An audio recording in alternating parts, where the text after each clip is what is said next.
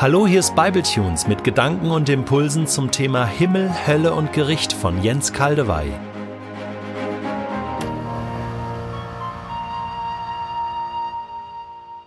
Jens, vielen Dank, dass du heute zu uns ins Studio gekommen bist, um diese spannende und wichtige Staffel mit uns hier zu produzieren. Du hast ein Buch zu diesem Thema geschrieben, das vor einigen Wochen, ich glaube am 1. September ist es erschienen und ist seitdem in den Läden und als E-Book auf allen E-Book-Plattformen auch erhältlich. Das Buch Großer Himmel, kleine Hölle, wie das Gericht Gottes uns Hoffnung macht erschienen beim SCM Verlag. Ich durfte es schon vor einiger Zeit lesen und war wirklich begeistert, muss ich sagen. Ich habe selten ein Buch über den Himmel und vor allem über die Hölle gelesen, was so Hoffnung macht. Und auch zum Thema Gericht hast du einiges geschrieben, was ja so ein, ja, ich will mal sagen, unterbelichtetes Thema äh, im christlichen Kontext ist. Erzähl uns doch mal, was hat dich motiviert, dieses wichtige Thema und vor allem dieses heiße Eisen anzupacken? Ja, dieses Buch ist so etwas wie die Geburt eines Sohnes oder auch wie eine Art Vermächtnis eines längeren Lebens mit Jesus. Ich bin jetzt ja 71 und habe viel, viel geschrieben, viel, viel gelesen, viele Seminare gehalten. Und schon lange hat mich das bewegt, dieses Buch zu schreiben. Es hat dann viele Jahre gedauert. Langsam sind so die Bausteine entstanden, und dann habe ich gemerkt, jetzt muss ich einfach daran gehen. Vielleicht könnte man sagen, der allererste Anfang war, als ich als ganz junger Prediger anfing, die Offenbarung auszulesen, auszulegen, und zwar die Schlusskapitel über den Himmel. Und dann habe ich wirklich erlebt, wie von der Schrift her ich gemerkt habe, der Himmel ist so viel größer, als wir denken. Es geht wirklich um eine neue Erde, und es geht um ganz viele Leute da. Auf jeden Fall habe ich damals schon so einen ersten Eindruck bekommen, der Himmel ist viel riesiger, schöner und auch größer, als wir denken. Und dann war das so ein Thema, was mich immer wieder begleitet hat. Ein weiteres wichtiges Ereignis als junger Christ war, dass ich auf die sogenannte Allversöhnung traf. Ähm, ich habe das nicht angenommen damals, aber ich habe mich damit befasst, vor allen Dingen, weil die Leute, die mir das da versucht haben beizubringen, vorbildliche Christen waren und ich einfach gemerkt habe, offensichtlich können Christen an die Allversöhnung glauben, ohne ihre Beziehung zu Jesus zu verlieren. Es hat mir damals zu wenig eingeleuchtet, und auch jetzt leuchtet mir es nicht ganz ein, aber es ist doch eine Position, die ich von Anfang an gelernt habe, doch mit Respekt zu behandeln. Ich habe gemerkt, es ist irgendwie möglich, auch das zu glauben, und da gibt es eben auch Begründungen dafür. Und dann kam eine, ein weiteres Erlebnis, und das waren viele kleine Begegnungen im Laufe vieler Jahre, und das ist einfach die Begegnung mit guten Menschen mit liebenden Menschen, die nicht Christen sind. Und das hat in mir die Frage einfach gestärkt, was geschieht mit ihnen? Kommen die alle in die Hölle? Müssen die alle ewige Qualen für alle Zeiten leiden? Es kam mir merkwürdig vor und die Frage anfing, die Frage fing an, immer mehr zu schmerzen. Also das war eine weitere Frage, die zur Entstehung des Buches geführt hat. Was sind gute Menschen? Wie ticken die? Was läuft da in ihnen ab? Kann man gut sein ohne Christus oder kann man nur gut sein mit Jesus? Das war eine weitere Frage.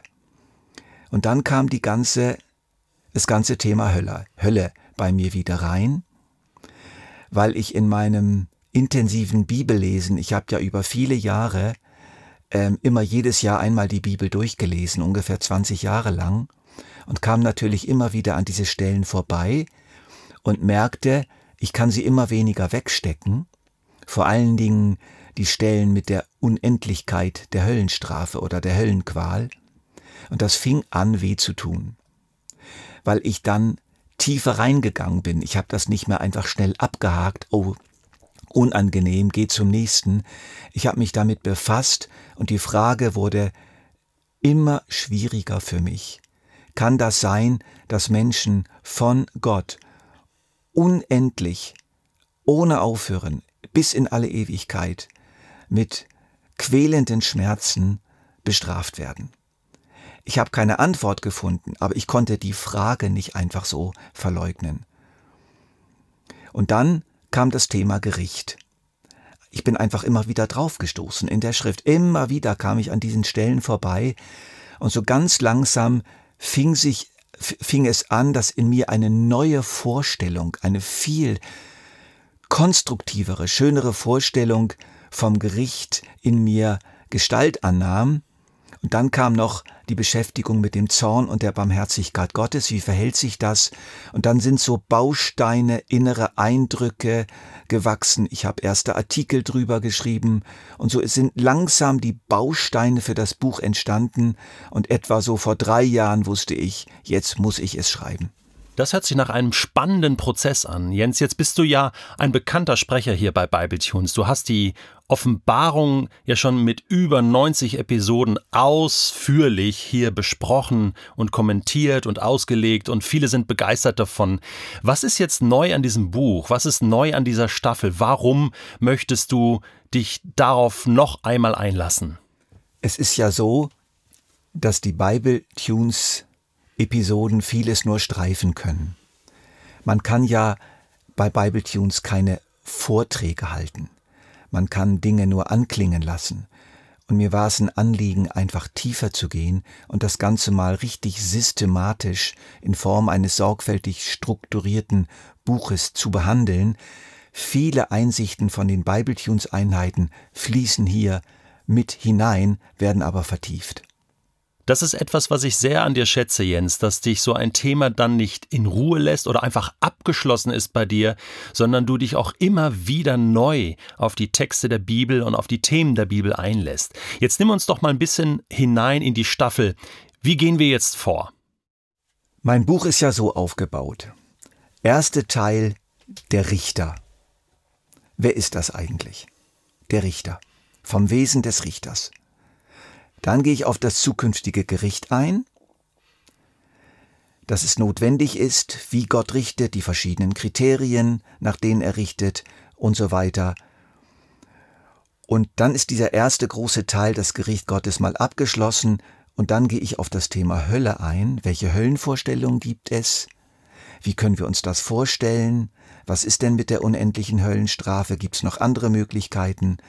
Und der dritte Teil ist dann das Thema Himmel, und da gehe ich dann wirklich in die Tiefe und versuche zentrale Aussagen der Bibel wirklich auszuleuchten, und das Buch geht systematisch vor.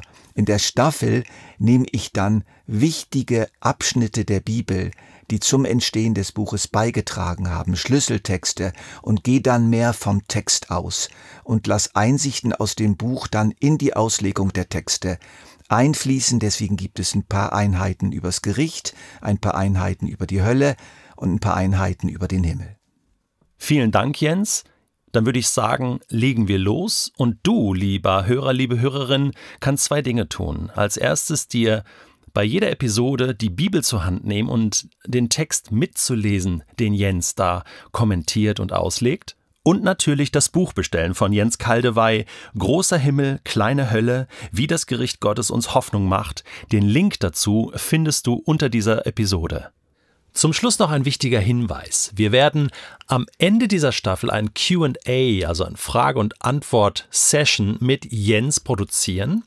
Das bedeutet, du hast jetzt während dieser Staffel die Möglichkeit, dir zu überlegen, okay, was habe ich für Fragen an Jens? Was ist mir noch nicht klar? Wo brauche ich nochmal eine Vertiefung? Das kannst du schreiben an kontakt@bibletunes.de. Wir sammeln das und am Ende gibt es dann diesen Bonus auch als Video mit Jens und seine Antworten auf deine Fragen. Und jetzt viel Spaß mit dieser Staffel.